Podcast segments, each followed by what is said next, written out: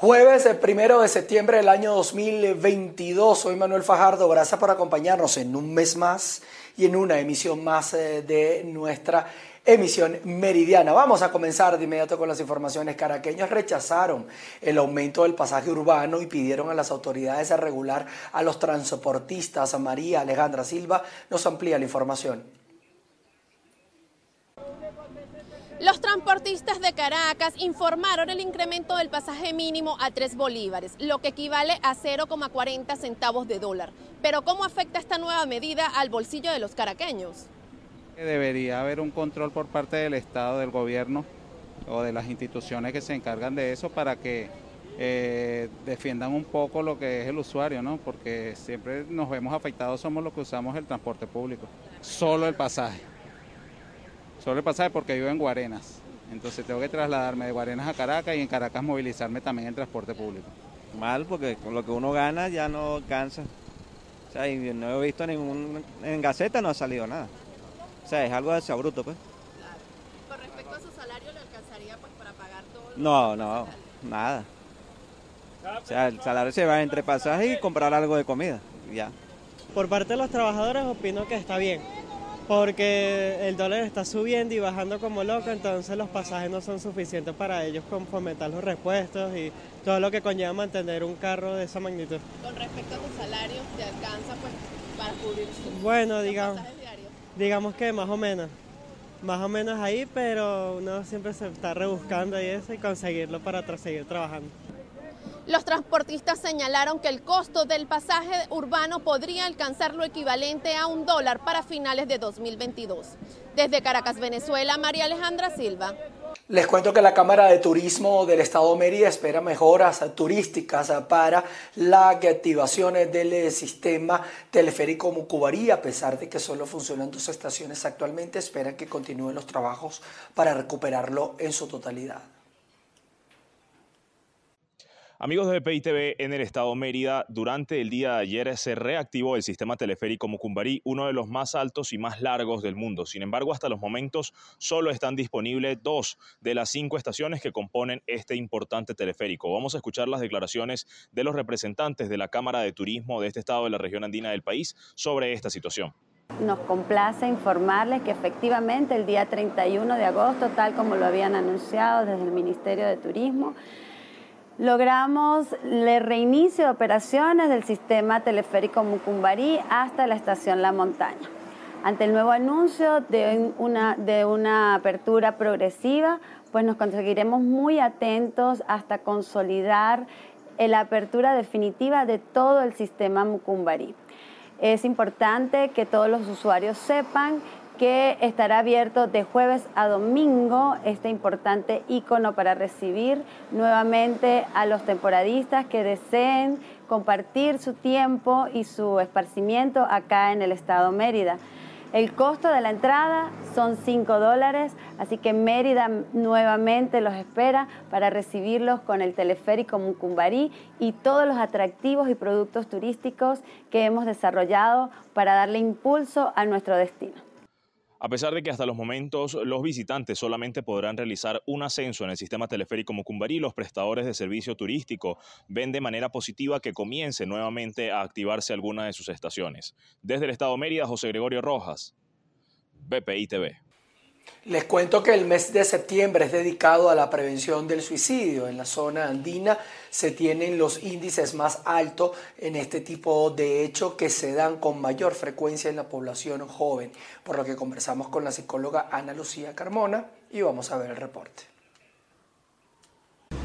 Saludos, gracias por este contacto. En Venezuela, en este mes de septiembre, es dedicado a la prevención del suicidio. Es conocido como el mes amarillo ante esta situación de salud pública. En la región andina se ha convertido en el segundo lugar a nivel nacional por los altos índices en estos casos. Vamos a conocer un análisis que nos brinda la psicóloga Ana Lucía Carmona. Esto es un problema de salud pública, se ha convertido en un problema de salud pública. En la región andina venezolana nosotros tenemos los índices más altos de suicidio a nivel nacional. Y sobre todo este fenómeno eh, afecta principalmente a la población más joven.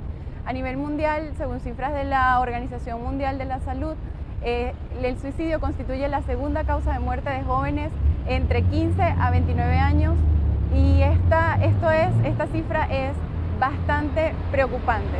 Eh, bueno, en el marco del mes de la prevención del suicidio, el llamado es a que hablemos abiertamente acerca de este tema, a que combatamos los estigmas, los prejuicios, los mitos que tanto nos limitan para atender este fenómeno a través de la información, de que hablemos abiertamente sobre esto y de que tomemos acciones para su prevención. Desde el punto de vista individual, familiar, en el, área, en el ámbito laboral, es importante que nosotros tengamos en cuenta que todas aquellas personas que nosotros podemos observar que están teniendo signos eh, de sufrimiento psicológico, de cambios en su comportamiento, en su salud emocional, es importante que ninguno de estos signos, de estos síntomas, sea subestimado, sino que nos acerquemos y atendamos esta situación con mucha empatía, con mucho respeto, sin juzgar, sin señalar, sin comparar y que guiemos a estas personas hacia la ayuda. Según las recomendaciones brindadas por esta experta, es importante actuar a tiempo, ya que estos casos se están presentando en la población joven entre 15 a 29 años de edad y sobre todo en las zonas rurales. Es la información que nosotros tenemos desde el estado Trujillo, les reportó Mayra Linares. Miren, debido a la fluctuación del dólar, eh, la Asociación de Carniceros en el estado Guárico han dicho que este, esta proteína se ha incrementado en un 30%, situación que ha afectado el inventario de los carniceros en la región. De acuerdo con la representación de la Asociación de Carniceros en San Juan de los Morros, capital del estado Guárico, la carne ha sufrido un incremento de un 30% aproximadamente y todo esto se debe al alza del dólar en los últimos 15 días. Bueno, la carne eh, ha tenido un incremento aproximado de un 30% más debido a la alza del dólar que tuvo en, en aproximadamente hace 15 días para acá. Eh, eh, se, los precios oscilan más, eh, aproximadamente entre 6 y, y, 7 dólares, o sea, un aproximado en bolívares, calculando la, tasa del Banco Central de Venezuela, entre 50, 49, 49, 50 a 60 bolívares. ¿Cuánto costaba antes, hace dos semanas, hace 15 días atrás? Hace 15 días atrás la carne eh, había, variación debido a que uno podía conseguir, había una oferta, en, eh, se podía conseguir oferta y la carne se podía vender en aproximadamente 36, 34 bolívares. Ante esta situación, los carniceros aseguran que las ventas también han disminuido drásticamente. No, por supuesto que han disminuido mucho debido al, poder adquisitivo que tiene la gente. Recuerda que aquí más que todo se mueve la, la parte administrativa, pues que eh, ganan un salario mínimo, un, salario muy muy bajo y, y conchale, yo calculo que han disminuido como un 40%, por lo menos aquí en el mercado. Y la gente viene a hacer sus compras pequeñas, ¿qué te digo? Eh, comprando 10 bolívares de carne, 20 bolívares de carne y más que todo molida que nosotros eh, hacemos el, esfuerzo de, de bajarla lo mínimo posible para que la gente pueda tener poder adquisitivo, aunque sea en eso. La Asociación de Carniceros en esta zona llanera del país también asegura que la venta de carne de cerdo ha disminuido e incluso el pollo ha presentado un incremento de aproximadamente un 40%.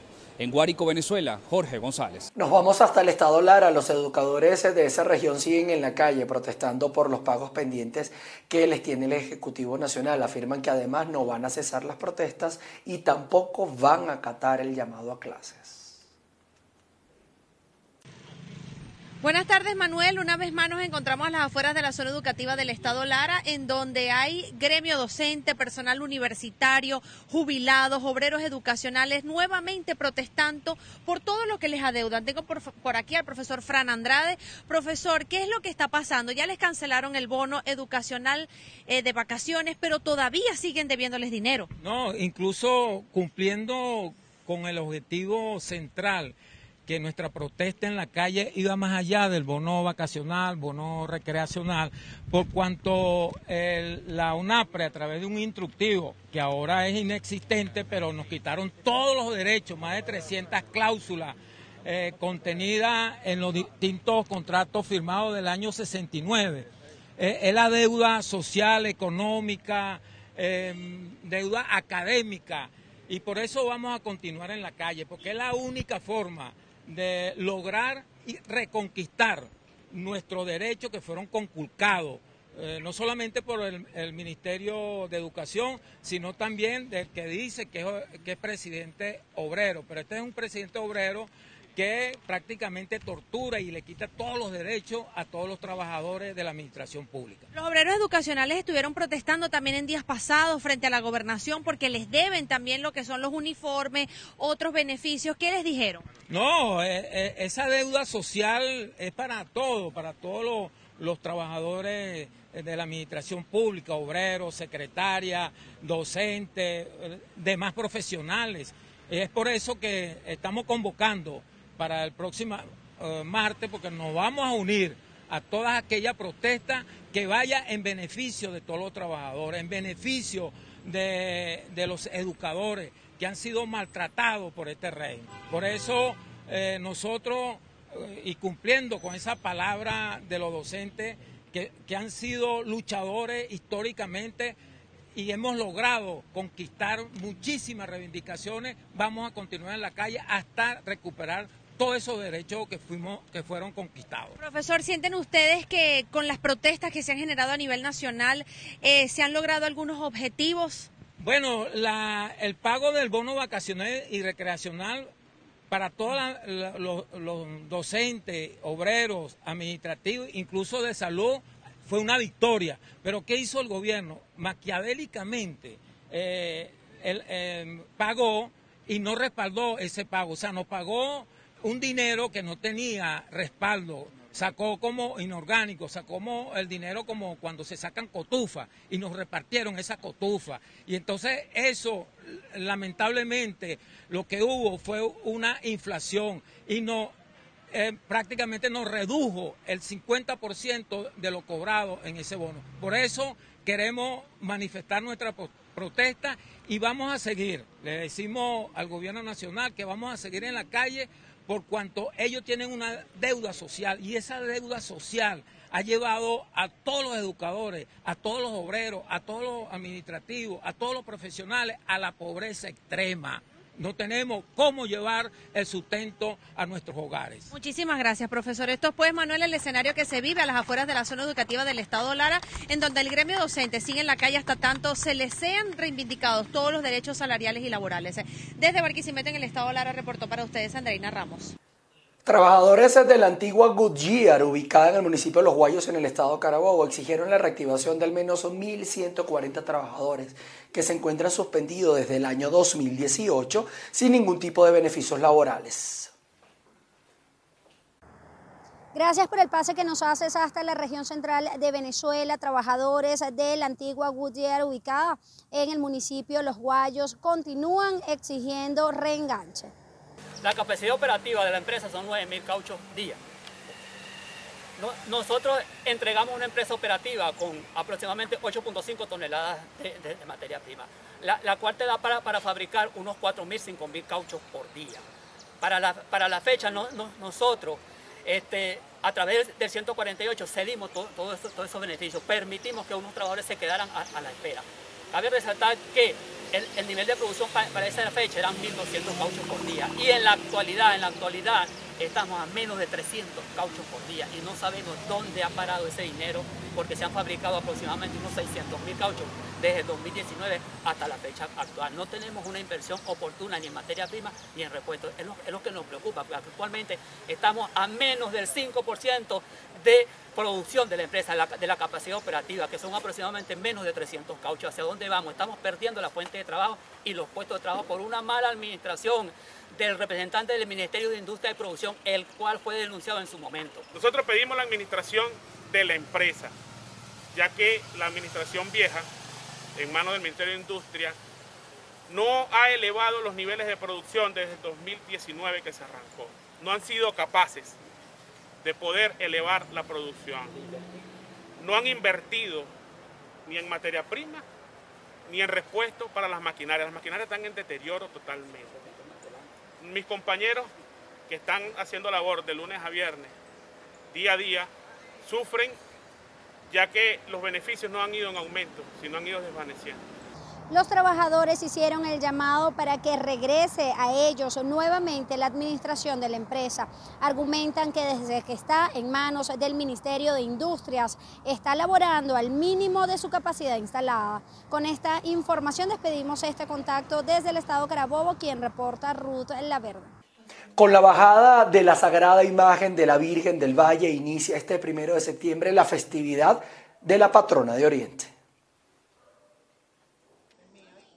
Gracias por el contacto. Efectivamente, hoy inician las fiestas de la Virgen del Valle en la isla de Margarita y en todo el oriente venezolano por ser esta su patrona. Todo está listo para esta gran celebración, este encuentro religioso que este año celebra el centenario de haber sido declarada como patrona del oriente venezolano. El obispo de la diócesis de Margarita hizo un último recorrido para conocer la logística y cómo será la presencia de feligreses esta tarde a las 5 con el Santo Rosario y luego a las 6 con la bajada de la Sagrada Imagen. Escuchemos sus expectativas.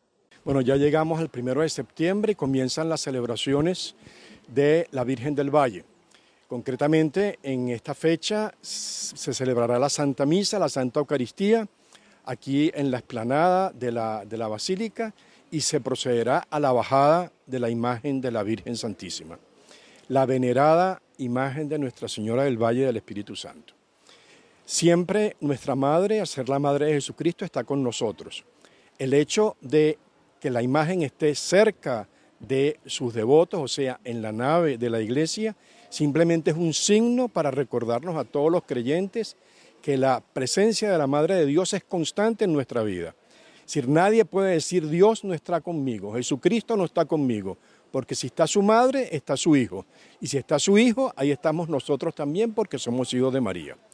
Por tanto, quiero animar a todo el pueblo neoespartano, a todo el oriente de Venezuela, a todos los devotos de la Virgen del Valle que están en toda, en toda la geografía del mundo. Quiero animarlos y, felicitarlos y saber que va a ser una ocasión de crecimiento espiritual, de crecimiento en nuestra vida cristiana, el hecho de celebrar una vez más a la Virgen del Valle. El día 8 de, de septiembre, el Día de la Virgen del Valle, que es la Natividad de la Virgen María, He invitado a Monseñor Jesús González de Zárate, arzobispo de Cumaná y presidente de la conferencia episcopal, para que presida la celebración.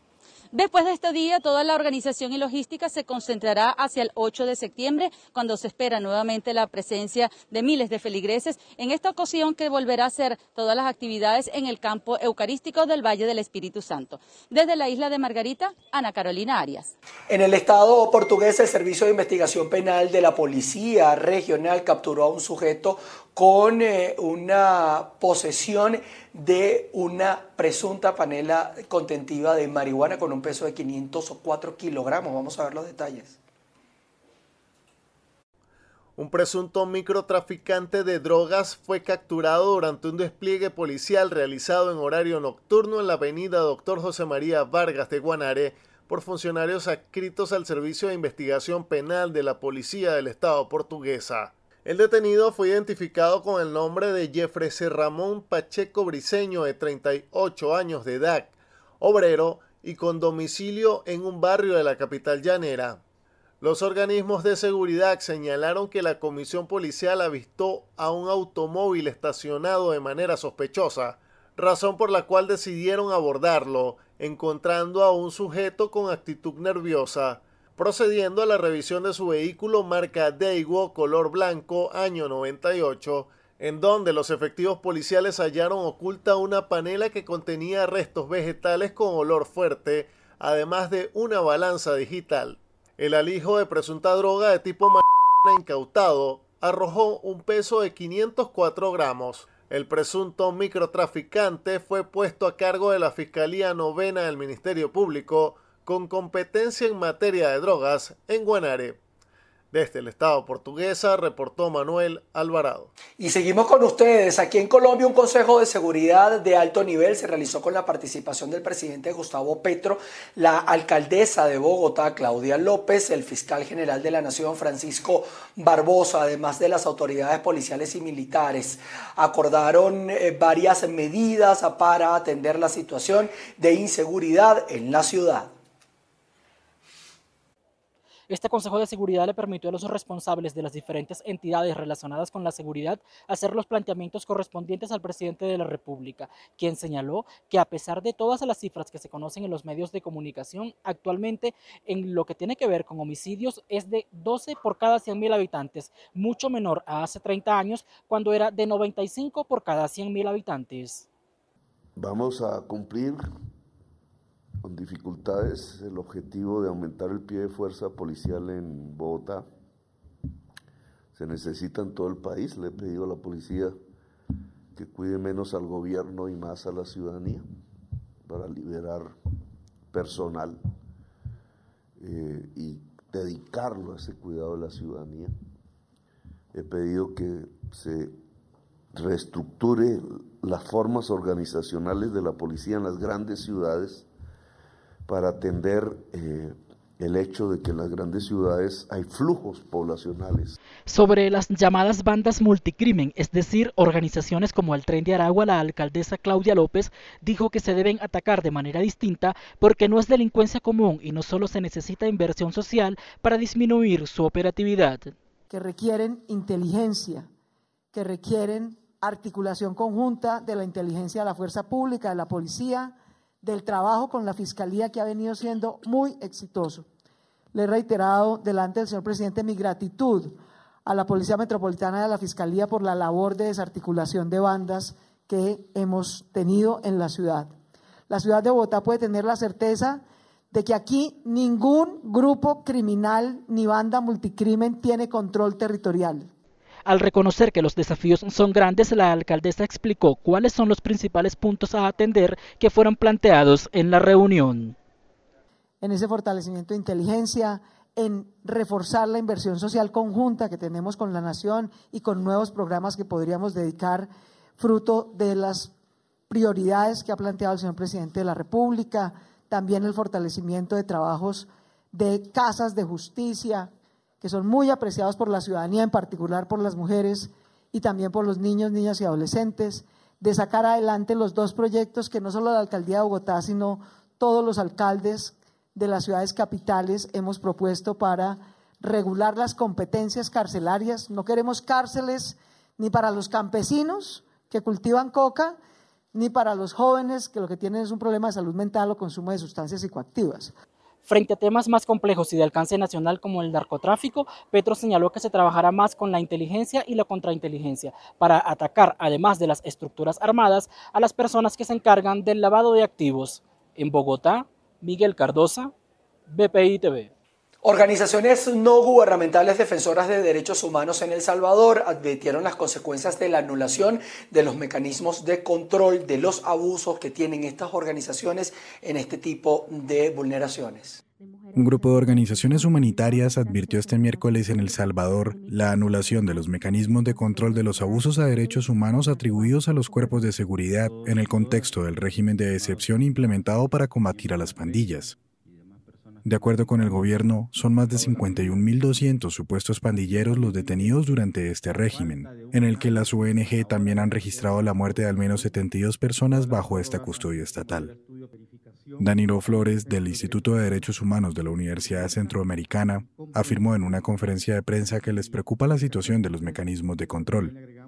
Urgimos a la Fiscalía General de la República, a la Procuraduría para la Defensa de los Derechos Humanos, a la Unidad de Asuntos Internos de la Policía Nacional Civil, a la Inspectoría General de Seguridad Pública, a la Inspectoría General de la Fuerza Armada, que investiguen de manera independiente, imparcial y exhaustiva las distintas denuncias de violaciones a derechos humanos atribuidos a la Policía Nacional Civil y a la Fuerza Armada, entre otros actores.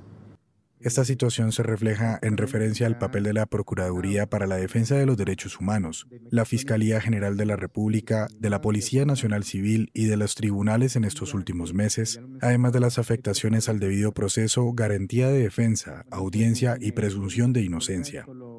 Rina Monti de la organización Cristosal detalló a periodistas que son 3.186 denuncias de supuestas vulneraciones a los derechos humanos las que han recibido entre marzo a inicios de agosto, a las que se suman las 3.400 reportadas por la Procuraduría de la Defensa de los Derechos Humanos para superar un total de 6.400. hemos recibido entre esos periodos 3.186 denuncias. Estas denuncias no, no necesariamente son personas porque algunas personas pueden haber interpuesto, pueden haber llegado a nuestras organizaciones, a más de alguna de las organizaciones. Entonces no podemos hacer una lectura específica de personas. Sin embargo, ya nos eh, representa, nos refleja una clara necesidad de parte de la población por algún tipo de asesoría legal. Monti agregó que las organizaciones están documentando estas vulneraciones con la intención de que luego pueda volver a servir la evidencia de las violaciones a los derechos fundamentales que se están dando durante este periodo. En un informe enviado a la Oficina del Alto Comisionado de las Naciones Unidas para los Derechos Humanos, el Estado salvadoreño informó que hasta finales de julio únicamente se habían llevado ante los tribunales cinco de los más de 80 homicidios que propiciaron el régimen de excepción, mientras que el resto estaba en investigación.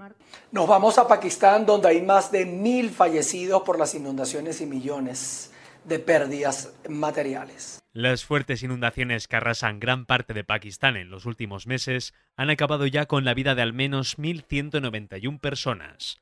Grandes núcleos de población con miles de habitantes han quedado totalmente sumergidos por las aguas y han dejado sin hogar a decenas de miles. Así, se contabilizan ya 33 millones de personas afectadas por las inundaciones de una u otra manera, y se calcula que los daños ascienden a por lo menos 10.000 millones de dólares según datos del gobierno. Esto incluye no solo casas y propiedades, sino también todos los cultivos que han quedado anegados y se han echado a perder por culpa del agua, lo que dificultará la recuperación de las poblaciones dañadas. De hecho, el gobierno pakistaní ha declarado la emergencia en las áreas afectadas y el ejército se encuentra desplegado en varias zonas para ayudar a las víctimas, aunque el terreno a cubrir es tan grande y son tantos los damnificados que la ayuda no llega a la mayoría de las partes. Tras organizar un evento en el que ha pedido 160 millones de dólares en ayudas para Pakistán, el secretario general de la ONU, Antonio Guterres, viajará la próxima semana a Pakistán en una visita de solidaridad y para ver de primera mano las zonas más afectadas por las inundaciones. Bien, y con esta información nosotros llegamos al final de nuestra emisión meridiana. Gracias a ustedes eh, por mantenerse informados a través de nuestras pantallas y nuestras plataformas. Nos veremos a las 6 eh, de la tarde en nuestra emisión central. Manténganse conectados. Tenemos información a lo largo de la tarde en los distintos avances informativos para ustedes.